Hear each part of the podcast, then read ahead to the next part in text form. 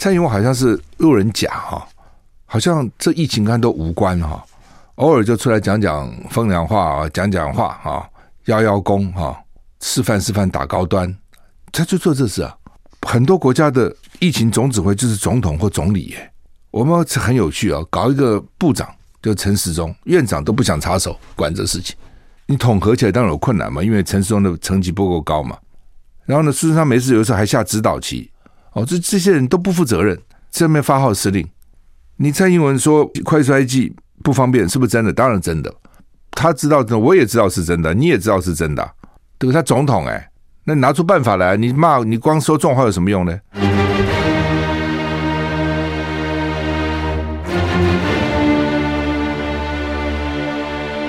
赵少康时间，吃喝玩乐骂，和我一起快意人生。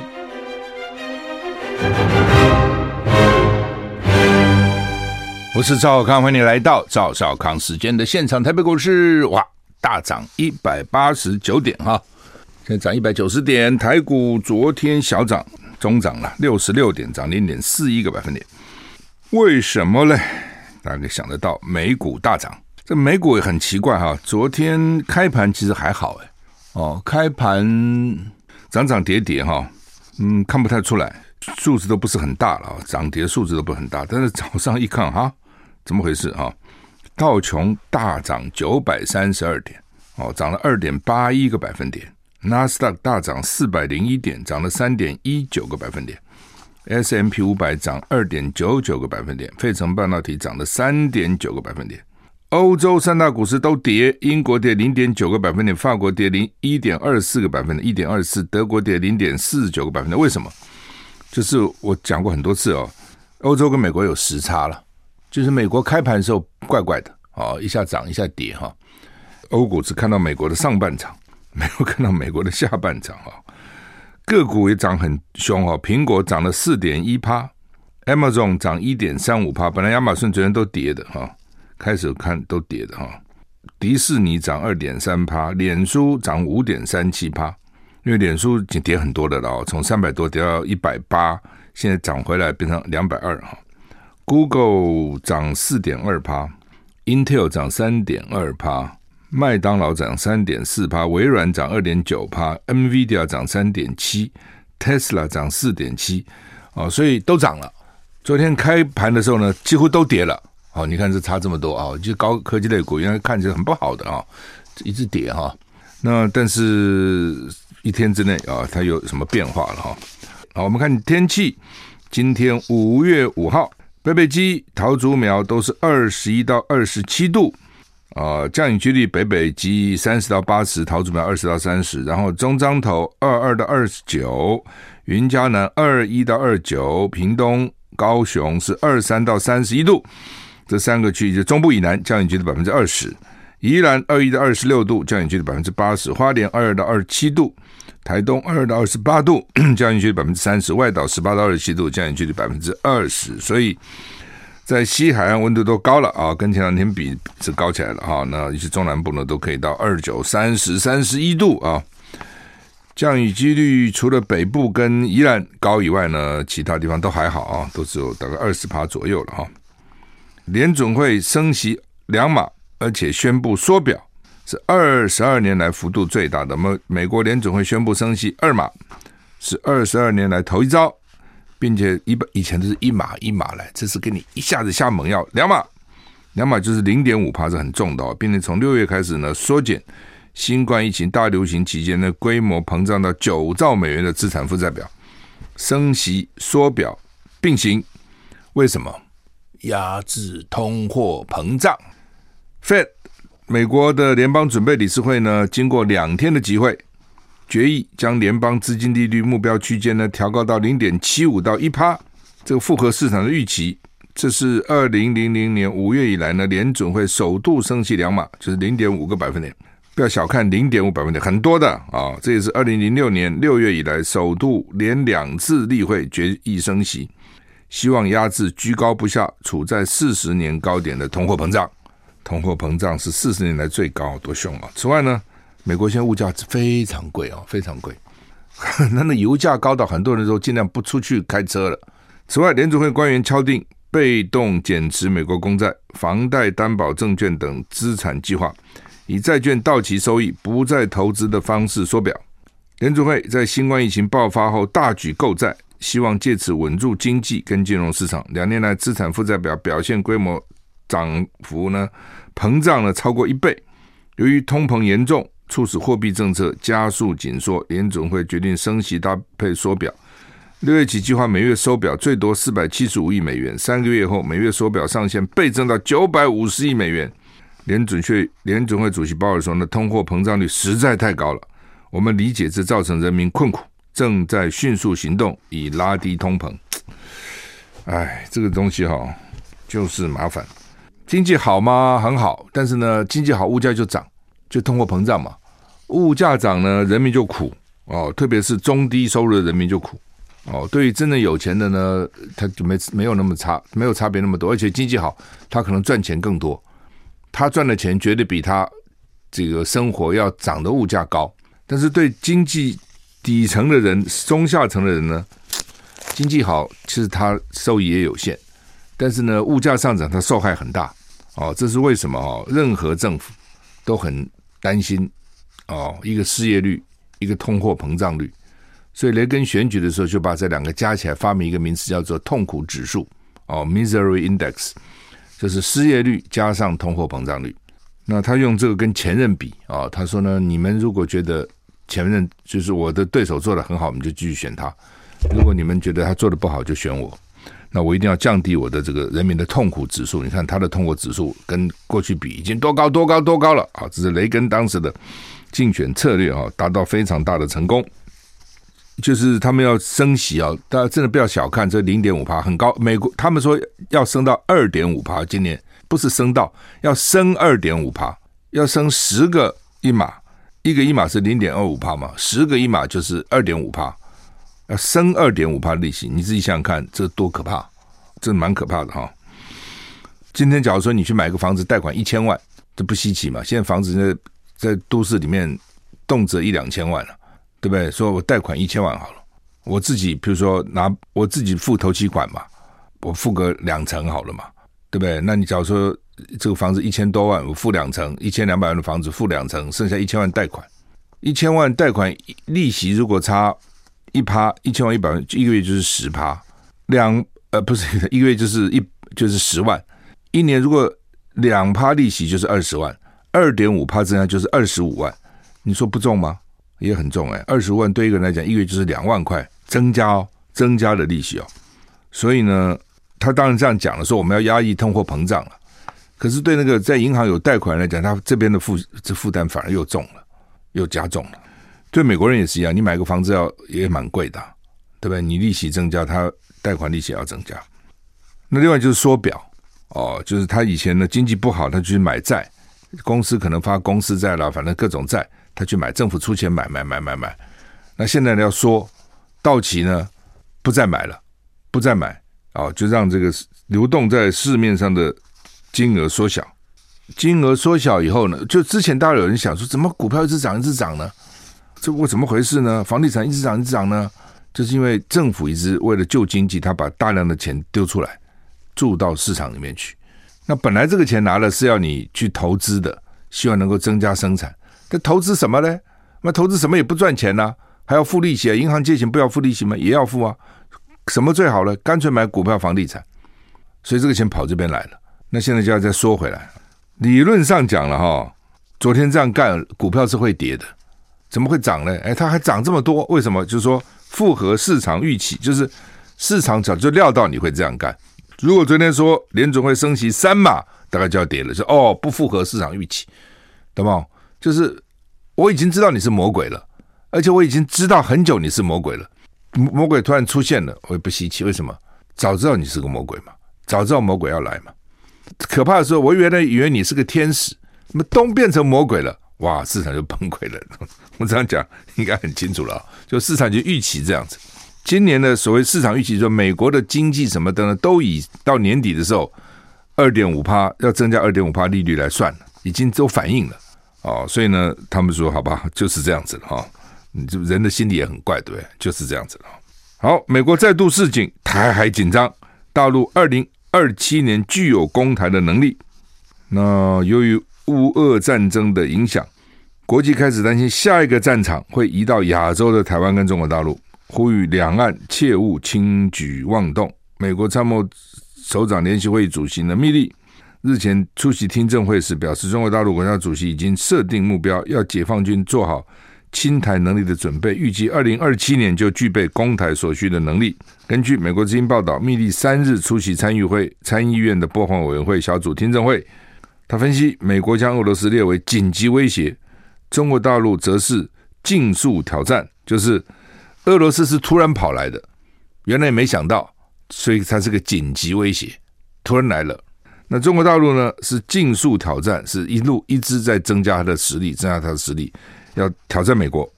所以呢，美国目前依然把军力重点放在对抗中国大陆，并不是乌克兰。乌克兰只是给他武器。他还坦言，现在国际走向越来越不稳定的局面，国际间冲突一触即发，即发首当其冲，莫过于两岸之间的紧张关系。密利认为，二零二七年将会是一个重要的年限。中国大陆预计在这之前具备攻台能力，必须要记住这一点。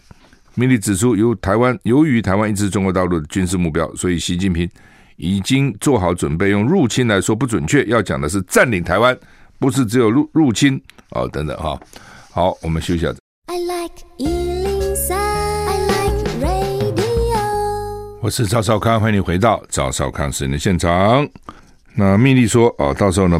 中国大陆不是入侵台湾，是占领台湾。那不仅是密利哈，去年六月，美国印太司令部前司令戴维森也曾经示警，中国大陆预计在六年内占领台湾，时间将从二零三五年提前到二零二七年。哎，到底会还是不会哈？老美都说会了。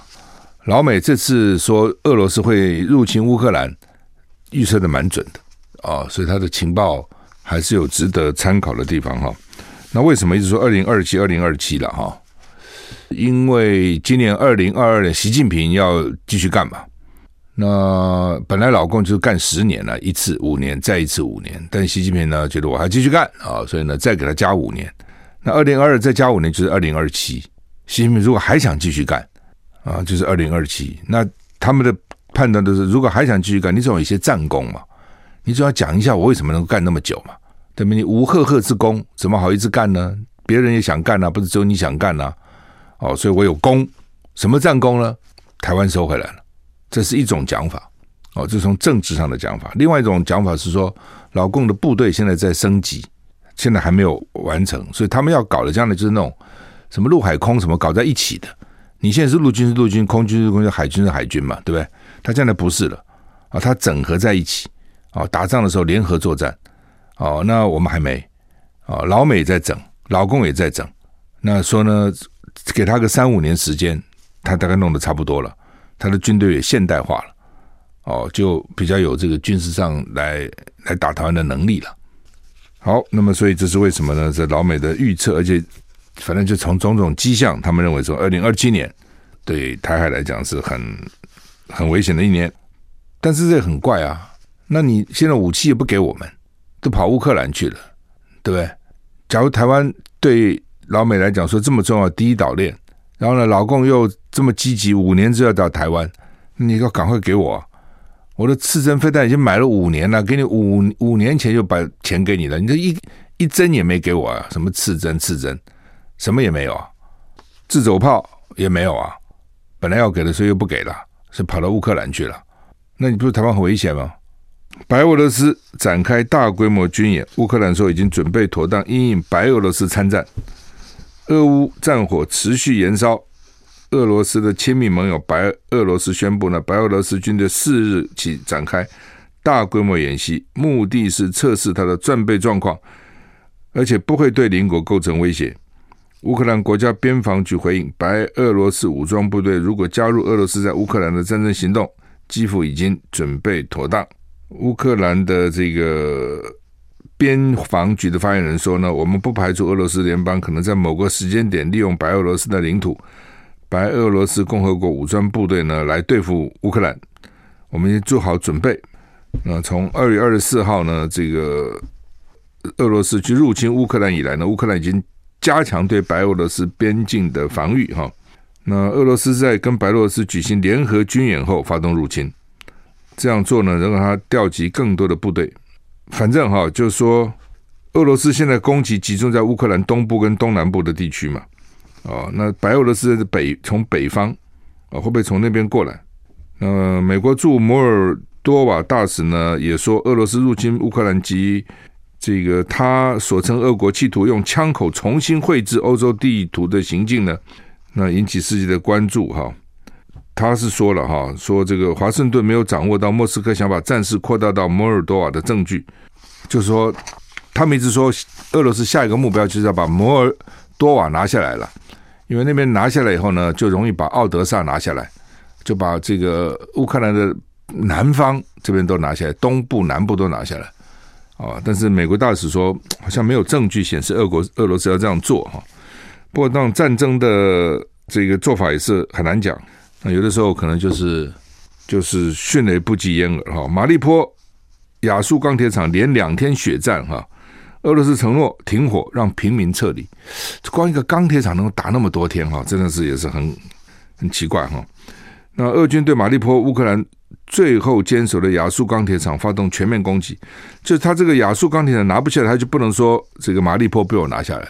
因为还有一个钢铁厂那边就顽抗，俄军已经连续两天进行艰苦的血战了。BBC 报道，俄军承诺今天礼拜四会停火，让更多平民撤离。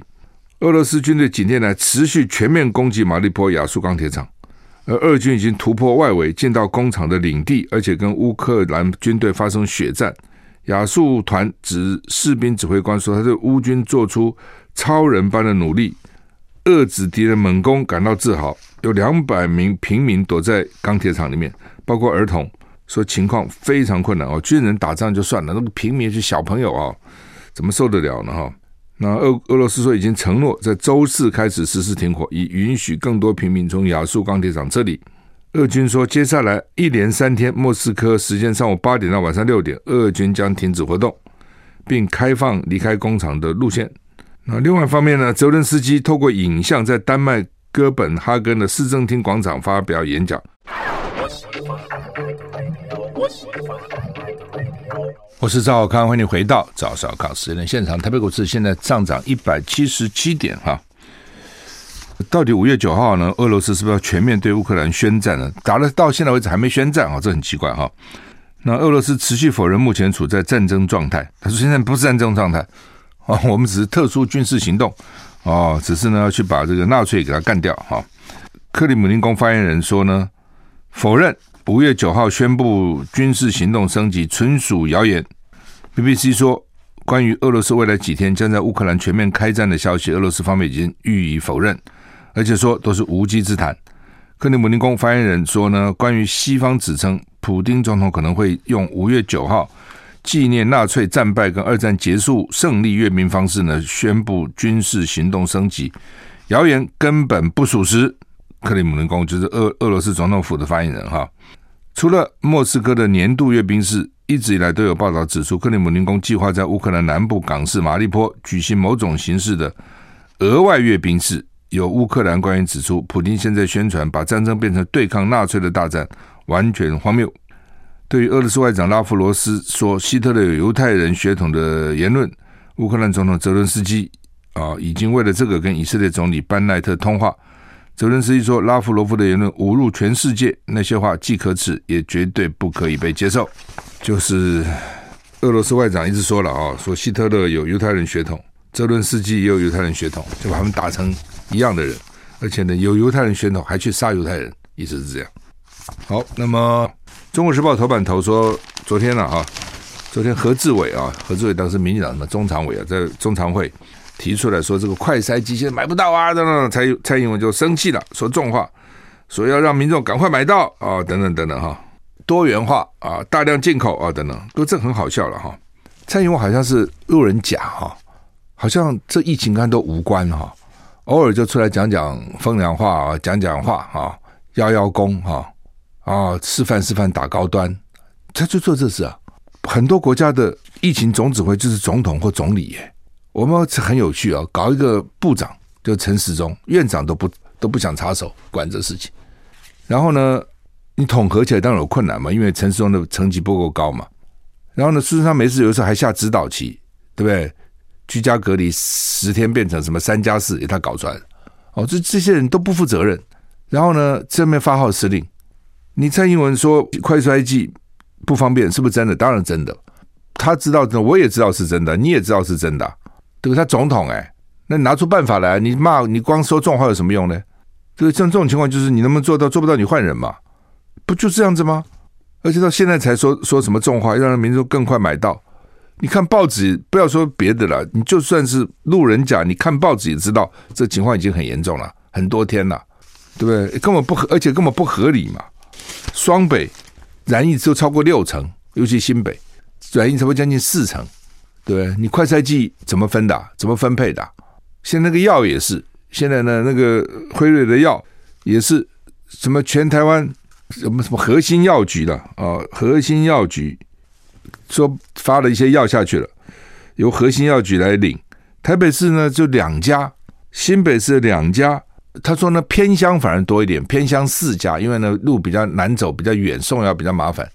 哎，你新北市有多大、台北市也不小啊，而且这边的染症的人一定多嘛，对对？你就搞这种齐头的平等，哦，甚至还不平等，哦，你只要是蓝的或是非绿的，你就是轻视他，故意不理他。所以这是为什么我说陈时中你要选举，你现在就下来选，你不选，你就就说我以防疫为优先，我不选，否则呢，大家就会觉得你哈，任何事情都是会有政政治的考量嘛。譬如我再举例，譬如说什么时候疫情高峰？他说五二零高峰，哦，他五二零会达高峰。我认为五二零不会到高峰，没有那么快了。你今天已经五月五号了嘛？你现在哪算是高峰的时候呢？但是他为什么希望五二零高峰呢？他赶快结束，他就可以去选举嘛。至少我是这样猜呀、那也许他没有，也许我误会他了。但是因为你要选举，就会让人家想说你赶快离开，否则你怎么选呢？你们搞到十月、十一月疫情才结束，你怎么选呢？所以你当然希望说，五月、六月，五月的二十到高峰，六月就结束，我七月就去选了嘛。所以你有还是有这个选想选举的这种私心嘛？你选个举，对不对？你陈时中是不是当台北市长？民进党是不是有你陈世忠？重要吗？不重要嘛？疫情多重要呢？那个牵涉到多少人的生命呢？对不对？那个死人是死很多的哦，有很多人就算不死也丢掉半条命。对吧？而且对台湾的经济什么影响都很大，影响多少人的生计？这个工作，这个任务，不比你要选一个市长大吗？你到底想些什么呢？然后每天们扭扭捏捏不讲清楚。你要去选台北市长，那是你的权利，谁也阻挡不了你。那你就赶快下定决心，你不能在这边，你不能想着说我要靠着这个疫情，然后增加我这个选举的这个这个胜率，不可以这样子的。疫情不是用作为你这个选举的工具的。而且你一旦把选举放进来考量，你很多的政策什么就已经乱了套了。该做的你不见得做哦，为什么呢？不该做你搞不好去做，因为你脑筋想我要选举了，所以最好让五二零疫情到高峰了，然后呢六月就下来了。哦，所以我做很多的措施就不对，就不应该，很奇怪。休息一下再回来。I like 103, I like radio。我是赵少康，欢迎你回到。赵少康时间的现场，台北股市涨一百九十一点。那到昨天为止，我们的总病例数破二十万哈，总病例数破了二十万，多不多呢？不多哦，不多。就说这东西是这样了哈，你堵住可能就堵住了，真的堵住就堵住了。老共大陆现在想堵嘛，上海好像也控制住了，你堵不住。不，当然上海很难讲哈，你是不是真的都把那个病毒消灭了？谁也不知道。在社区里面有多少潜伏，真的不知道。你上海还还没完全好，北京又来了嘛，所以要赌真的是不容易。那要赌要费很大的劲。那你说我们现在不赌了，因为他赌不了了，就不赌了嘛。他不是不想赌，他赌不了嘛。那一不赌以后，而且他的他做的很多措施，你看他现在的一步一阶段、二阶段、三阶段都是要开放的，对不对？他现在说哦，陈松说行政速度现在跟不上这个病毒的速度，失去效果了。哦，所以呢，他将来就是要公布隔离对象优先是用快筛阳性，就把它当成确诊了。就是现在你快筛阳性还不确诊嘛？原来大家到医院去测 PCR 才叫才叫确诊嘛。那他受不了，就是你只有快筛阳性才能到医院去嘛，对？那现在医院急诊室又受不了了嘛，所以将来就是说，你只要在在家里快筛阳性，你就算确诊。但这当然会有问题了啊！第一个，保险公司承不承认嘛？我怎么知道是你快筛呢？怎么知道是你的嘛？对不对？我拿别人的阳性拿出来跟我自己照个相，不就是我的了吗？所以他现在就是说要诊所，他现在预备找一些诊所，你阳性有到医院诊所确定，那诊所怎么确定你呢？我也不知道怎么确定。那除非诊所再给你做一次嘛，你也是阳，这才阳了，医生就可以开证明，就不需要到大医院去拿证明。那要这个证明干什么呢？保险公司第一个要这个证明，哦，这个保险公司搞死人了。我告诉你，这台湾这保险制度，为了保险，他就要你这个证明那个证明嘛。你比如在路上车子出车祸了，理论上在国外的话，他在交换一个电话，然后呢叫保险公司去联络。我们不行，我们一定要等检警察来才可以。保险公司基本上看警你的报案证明，警察还要鉴定划线，搞半天归属到底谁对谁错，那一弄啊，就把那个交通都堵住了。而且呢，你不是说叫保险公司，保险公司随时来啊，他他人力也不见得有那么充分啊。而且你的地点发生可能离他有一个距离啊，他要排人出来啊。所以等他来了，起码半个钟头、一个钟头以后了。所以你在路上常常看到两个车碰，其实一个小冲撞，真的修也花不了几个钱。但是没办法，两个人都在那地方打电话找警察，警察来在那边弄来半天画图，弄半天啊。然后呢，保险公司来，这这样才他才理赔你了。你说好了，我就撞撞一下，我们就大家拜拜了，那不会理赔你嘛？对不对？那为了这个付出多少社会成本？我老实讲，你撞了一下，也许修个车三五万了，撞一下嘛，一般车大概就这样嘛。你造成那个交通的拥挤，每个人因此呢，那个速度的减缓哦，因为总是慢啦，对，本来两条车车道变一条车道了，那个在那一两个钟头加起来钱绝对不止三五万，只是那个钱不是你付嘛。那个钱也不是国家付嘛，那个钱是大家付，分摊掉的社会成本。你从整体的这个整个经济角度来看，是划不来的。但是我们现在就是这样子，就是这样哈。所以这样的问题就是在这边呢。说好，那另外是请假，比如公司有些公司也许小一点的，相信员工，大家处好，你确诊就确诊。有些不相信员工的，对不对？你要拿证明我才让你请假。那么大的公司人事部门那是很严格的。人们非常严格的，你按照规定的什么通融不能通融，大家都通融，我这公司还要混吗？你拿证明呢？医生证明说你确诊了，你才能请假。那你去哪里拿证明？我自己开个证明给你，不可能嘛？我给你看一下我阳性，你可能拿你先生的，可能拿那孩子，我怎么相信那是你的呢？你怎么知道那是你的？没写名字，不，就算写了名字也可能作假。好，所以，所以现在就是说，那怎么办呢？就是要诊所医生去证明，他预备搞，现在还没搞，说将来要实施这个。医生审核认可，你就是阳了啊！说最快五月就会搞这东西了。五 现在不五月，五月中旬啊，在十天。然后另外呢，他就要让呢已经接种三剂疫苗的密切接触者免除居家隔离。这就侯友宜希望的以筛代隔啊！现在是确诊者要隔离十天嘛？现在确诊者要隔离十天，确诊的要要十天，跟确诊者密切接触的。三加四，那他现在预备把这个都拿掉了，就是密切就是不需要那三了啊。但你打过三剂就不需要三了。打三剂不能够降低什么太多的被感染的，我觉得好像有限。但是他们说可以降低死亡率、重症率。所以呢，你打三剂你不隔，你就给他放出来。他如果身上带有病毒会传染别人呢？会的。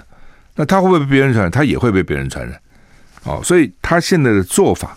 基本上，你看他的做法，有一部分是要清零，希望阻挡病毒；有一部分是让病毒赶快去发，所以他现在政策也是矛盾的，你知道？那另外呢，他现在已经没办法了，医院没办法了，医院看起来很紧张，所以原来七十岁以上染病，管你轻重都得送到医院去，哦，后来就改成七十五岁以上染病送到医院去，那昨天又改了八十岁以上染病送到医院去。那其实这东西不应该只是用年龄，每个人同样的年龄，那个健康其实差很远了。哦，有人就五六十岁身体就很烂了，有人八九十岁还身体好得不得了。所以每个人不一样。不过他现在没有办法，就用年龄，而且你住院只能住五天，五天不能多住了，因为什么？因为病房紧张。我是赵少康，欢迎回到赵少康时间的现场。哎，这个快筛快筛哈，昨天传出来说一个小吃店叫做高登，原来是小吃店了。高登，高登呢，后来就转卖转变，变成一个搞生意的。那说卫福部有核准进口快筛试剂二十二家厂商啊，那这家呢叫做高登生医，环球生医呢，资本额两百万。有限公司还不是股份有限公司哦，原来是小吃店，一年半时间拿到政府一六十六点五亿的快餐司机订单，所以大家就觉得好奇了，怎么回事啊？就就说你们这些绿油油哦，都认为说跟绿营有关系密切了，发这个疫苗财发国难财哈，很奇怪嘛，对吧？你你跟这本来也没有什么渊源呢，怎么就拿这么大的单呢？啊，昨天当然就开始就有人注意这个问题，就抨击这个问题哈。那我也在脸书发文，这这是很奇怪啊！你不是很奇怪？哎，你做生意做什么东西都有一个脉络可循嘛？我为什么做这个？我以前是做什么？哦，然后我我逐渐的慢慢慢慢慢慢哦，一步一步一步哦，我转型啊，都有可能的。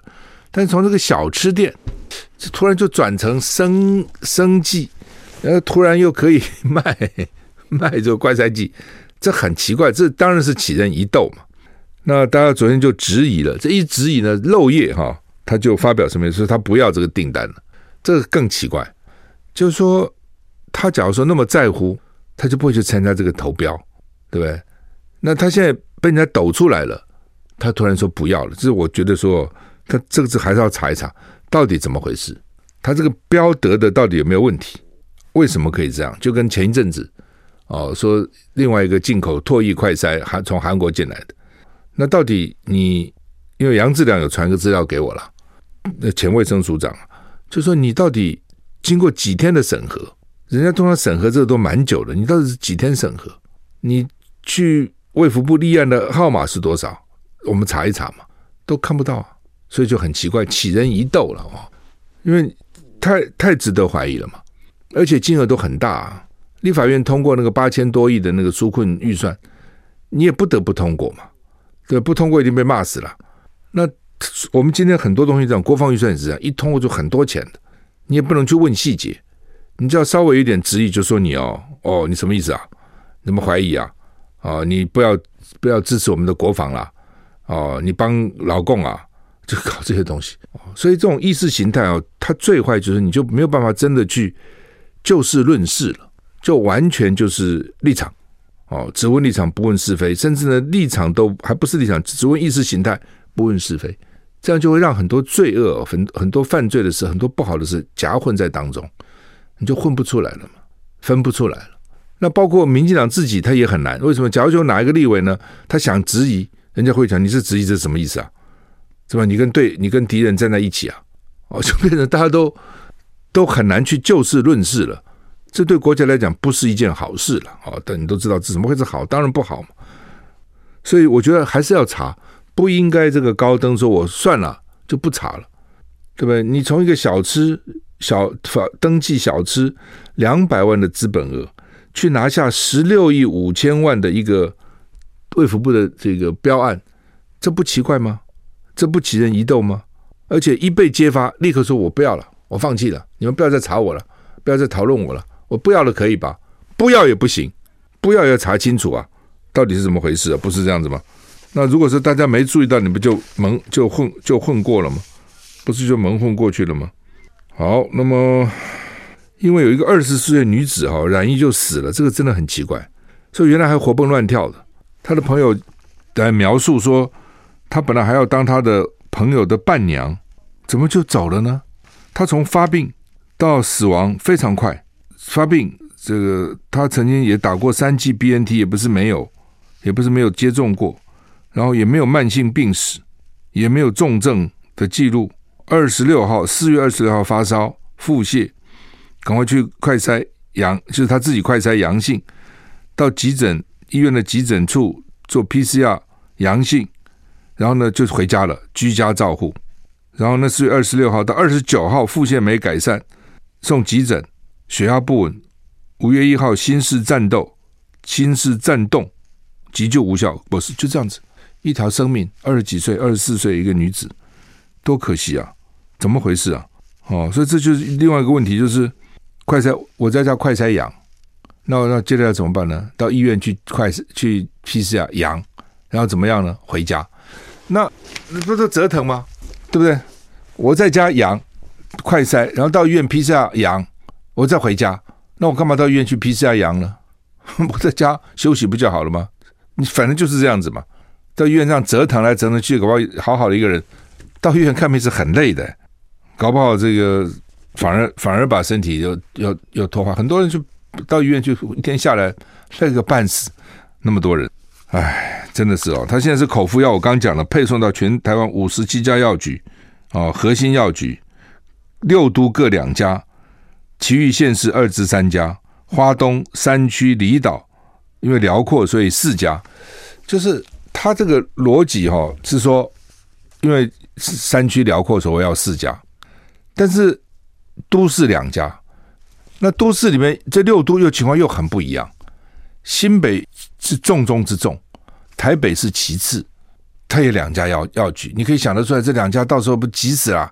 你光去拿药就搞死人了，或或是你要药局给你送药，他们有时候送，我不知道药局可不可以给你送了，送也送死了。所以呢，你真的是应该以染疫的人多寡来分配嘛？他现在不是嘛？那跟包括快筛剂也是，每个药房七十八分，他不知道怎么想的呢？我早就跟他讲，你是有问题的。果然他现在就是出现问题了。你一般人想想也想得出来嘛？你怎么够呢？好吧，我们时间到了，谢谢你收听，再见。